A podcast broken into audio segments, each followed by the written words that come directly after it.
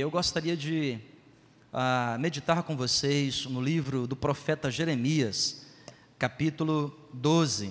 Vou ser bem rápido aqui, bem simples, para a gente não se alongar aqui nessa noite. Jeremias, capítulo 12. Estava esta semana uh, com alguns líderes da nossa igreja em Campinas e tive um momento que eu fiz um devocional ali e eu escrevi aqui um pouco sobre uh, isto que não queria pregar nessa noite. Queria continuar a mensagem sobre sabedoria. Falamos na semana passada sobre isso, né? A diferença de conhecimento e sabedoria. Então, quem sabe você volta no próximo domingo, a gente vai falar sobre isso daí. Mas eu queria, em nome de Jesus, quero aqui em nome do Senhor Jesus, creio ser essa a direção do Senhor, baseado naquilo que o irmão cantou aqui, uh, meditar com os irmãos em Jeremias capítulo 12, versículo de número 5. Jeremias, capítulo 12, verso de número 5. Ah, na versão do nosso irmão Raildo, diz assim: dá para a gente ler juntos? Sabe que a gente pode ler juntos? Amém? Vamos lá juntos? Cite.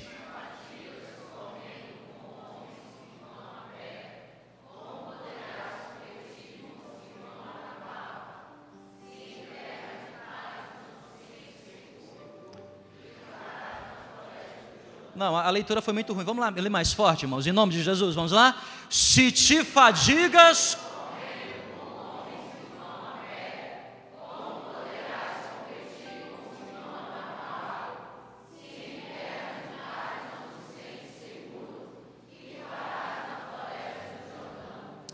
Irmãos, ah, os que estão mais próximos aqui na igreja sabem ah, de muitas lutas que temos atravessado e que atravessamos para chegar nesse lugar. E esta semana foi uma semana difícil para mim. E esse versículo ele ele mexeu comigo. Eu estava ali na faculdade Nazarena e lá no quartinho que eu estava lá bem escurinho, o Espírito Santo falou comigo. E eu queria nessa noite aqui falar sobre esse tema: como Deus forja pessoas. Como Deus forja campeões. Porque a palavra do Senhor nos diz lá em Romanos capítulo 8, que Ele nos fez mais do que vencedores.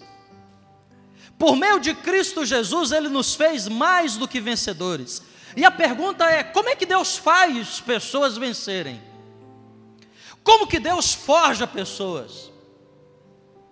Esse versículo diz: se nos fadigamos, correndo com homens que estão a pé, o que diríamos quando estivéssemos correndo ao lado de pessoas que estão a cavalo?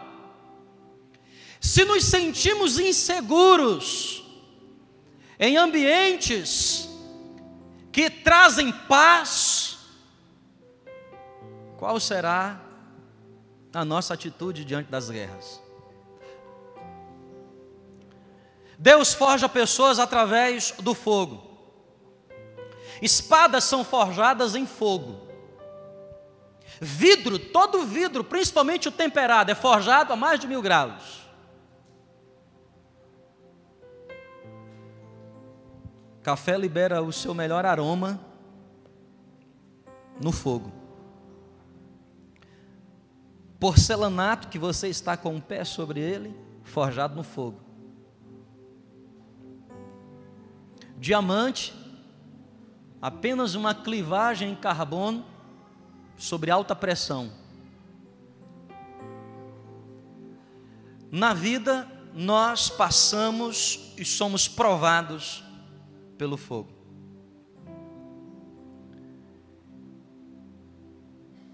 Se nos sentimos cansados, fadigados, correndo com homens que estão a pé, como é que nós nos sentiríamos se estivéssemos correndo ao lado de pessoas que estão a cavalo?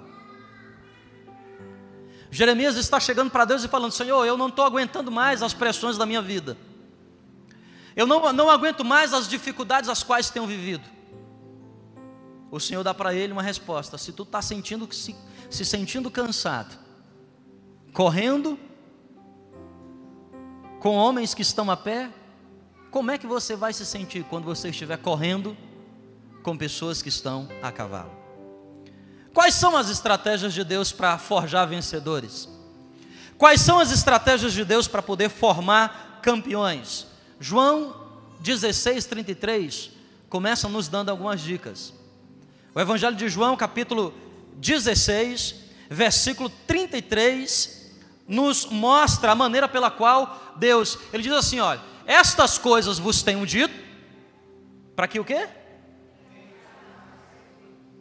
Ora, no mundo, no mundo, quem está aqui ainda, diga glória a Deus. Sabe como é que Deus forja campeão? Na adversidade. A adversidade não é problema para a ótica de Deus. A adversidade é laboratório de Deus para formar pessoas, as quais ele, ele quer confiar grandes coisas. Deus forja pessoas na adversidade. Não tem um tempo aqui de ler, você pode ler em casa, João 17. A oração intercessória de Jesus. Jesus dizendo: Olha, eu, eu, Senhor, eu não, eu não peço, meu Deus, que os tire do mundo. Como é que é a oração do Pai Nosso? A oração do Pai Nosso. Que estás nos céus, santificado seja teu nome. Venha a nós o vosso, seja feito o quê? Na terra e no céu. O pão nosso de cada dia nos dai. Perdoa as nossas ofensas, assim como perdoamos quem nos. E nos livrai das adversidades. É assim? Nos livre dos problemas. É assim? Nos livra do fogo. É assim que diz lá a oração? Nos livrai do quê? Do quê? Do mal. Deus até nos protege do mal. Mas a adversidade faz parte da vida daqueles que são chamados por Deus. No mundo tereis aflições, mas tende bom ânimo. Eu venci o mundo. Qual foi o treinamento de Jesus antes de começar seu ministério? batizado em Mateus capítulo 3. O Espírito Santo de Deus o conduziu para onde? Para o jardim do Éden, foi isso? Para onde? Quem aqui está entendendo o que eu estou falando? Diga glória a Deus.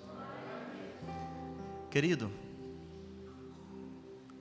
é na adversidade que Deus nos forma. A adversidade é trampolim de Deus para nos elevar para patamares maiores. A adversidade é o laboratório de Deus, é a estratégia de Deus. Como que Deus forma campeões? Olha o que diz, por favor, me ajuda, Raildo. 25, Mateus capítulo 25, versículo 21. Evangelho de Mateus, capítulo 25, versículo 21. Disse-lhe o Senhor: muito bem, servo bom e fiel. Foste fiel no e sobre o muito o quê? Deus forma campeões na adversidade, mas Deus também forma campeões provando corações. Porque onde está o vosso tesouro, onde está aquilo que você valoriza, aí está o teu quê? O Senhor está dizendo assim: ó, foste fiel no pouco, sobre o muito te. Você não pode nunca estar no topo se você não aprender a viver embaixo. Você nunca poderá ser levado para o muito, para as grandes coisas, se primeiro você não aprender a lidar com as pequenas. Foste fiel no pouco. Eu tenho aprendido uma coisa, irmãos. É diante das coisas que nós não gostamos que Deus revela o nosso coração. É diante das situações da vida que a gente não gosta que o nosso coração é provado. E mais ainda, é no confronto, é na zona de confronto das nossas vontades que o nosso caráter se revela. Você quer saber o caráter de alguém, o coração de alguém? Leve-a para a zona do confronto. É assim que Deus faz conosco. Foste fiel no pouco, sobre o muito te colocarei. Então agora entra para o meu gozo. Mas eu não posso entrar no gozo de Deus se primeiro, na adversidade, eu não souber lidar. E se segundo, eu não souber ser aprovado com as intenções do meu coração. Deus prova os corações. Para saber que está lá dentro. Porque nem sempre o nosso estereotipo, nem sempre aquilo que estamos fazendo e vivendo demonstra as atitudes do nosso coração. Principalmente nos dias de hoje. Antigamente, relacionamentos interpessoais eram mais fáceis, hoje em dia é mais difícil. Porque parece que o tempo vai passando, mais oculto o coração das pessoas fica. Foste fiel no pouco, sobre o muito te colocarei. Como é que Deus forja campeões? Não é tirando a gente da adversidade. Não faça mais essa oração. Senhor, me livra dessa adversidade. Não faça mais essa oração. Senhor, me livra desse problema. Não. Escuta, quem aqui ama o Senhor, diga glória a Deus. Então todas as coisas cooperam para o seu bem. Então entenda uma verdade, faça a oração correta, diga assim para Deus: Senhor, o que tu queres me ensinar com esta adversidade? Porque quando você diz assim, Senhor, me livra, porque eu não aguento mais, porque eu não estou tendo mais forças, me livra, porque eu não, não sou mais, me livra, Senhor. Deus até pode te livrar, mas você vai para o final da fila. Daqui a pouco a vida vai passando de novo. E quando você menos percebe, parece que você está tendo um déjà vu. Meu Deus. Não, não, de novo, não, isso não, não. Já teve essa sensação na sua vida? Eu já tive várias e várias vezes. A vida cíclica. Eu estou vivendo, eu estou no maior sufoco e eu orava, Senhor meu Deus, me ajuda, porque senão eu vou morrer. Deus é Pai, tirava daquela adversidade. Eu, ai, o Senhor ouviu a minha oração. Eu achava que eu tinha ultrapassado a barreira, mas não, fui para trás. Aí produz uma leve, momentânea sensação de resolução. Parece que o problema foi resolvido, mas o problema não foi resolvido, ele só foi empurrado para debaixo. Quem está entendendo, diga amém. Aí daqui a pouco o tempo vai passando, o tempo vai passando, daqui a pouco de novo aparece o mesmo que? O mesmo? E às vezes maximizado. Porque problema antigo que não é resolvido, quando ele aparece, vem com mais força. Então eu aprendi a fazer a oração certa. A oração certa é: Senhor, não me livra da adversidade, me ajuda e me dê forças para saber lidar com ela, porque eu sei que o Senhor está me forjando. Porque é no fogo que somos forjados. Para finalizar aqui essa noite, Jeremias 12, 5 outra vez. Jeremias capítulo 12, verso 5. Se te fadigas correndo com homens que vão o quê? Que estão a quê? Estão a pé.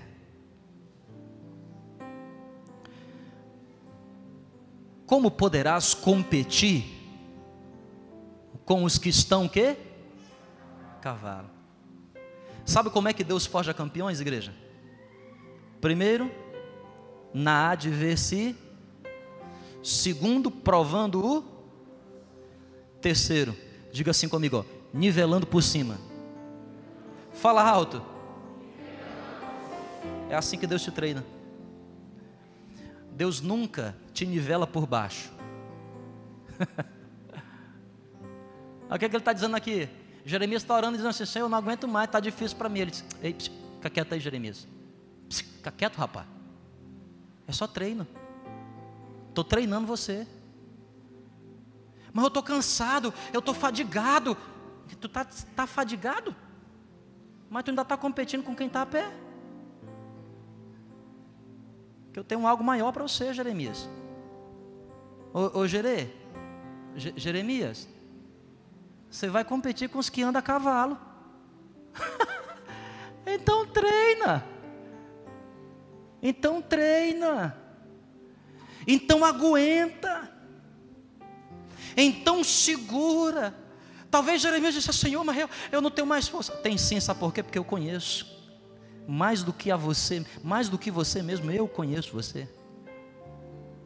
Você era uma substância ainda informe quando eu escrevi todos os teus dias. Eu sei que você tem condições. Deus forma campeões, nivelando por cima. Sabe o que isso quer dizer? O treino de Deus tem padrões elevadíssimos. Começa na nossa relação pecador-Deus. Por mais santo que eu queira ser, ainda assim continuarei sendo o quê? Sendo o quê, igreja? E Deus, ele é o quê? Olha o padrão de Deus. E a Bíblia diz: sede santos, como Lúcifer é santos, é assim? Hã? Sede santo como o pastor é santo, é assim que a Bíblia diz? Não. Sede santo como o serafim. Como é que a Bíblia diz? Sede santo como quem? Meu Pai. Quem aqui nessa noite está entendendo o que eu estou dizendo? Diga glória a Deus. Os padrões de Deus são elevados, irmão. Sabe o que isso quer dizer? Deus está te treinando para coisas maiores. E para Deus te treinar, Ele sempre vai te colocar ao lado de pessoas melhores. O problema é que nós nos sentimos bem é ao lado de gente pior. Essa é a verdade. A gente se sente bem. Por exemplo, como é que a gente se sente bem? A gente nunca se sente bem na igreja andando com um irmão que é mais maduro que a gente. A gente gosta de se sentir bem, a gente se sente bem andando com um irmão que é mais imaturo que a gente. Porque ele fala abobrinha, a gente gosta de falar abobrinha com ele. Tranqueira se junta com tranqueira.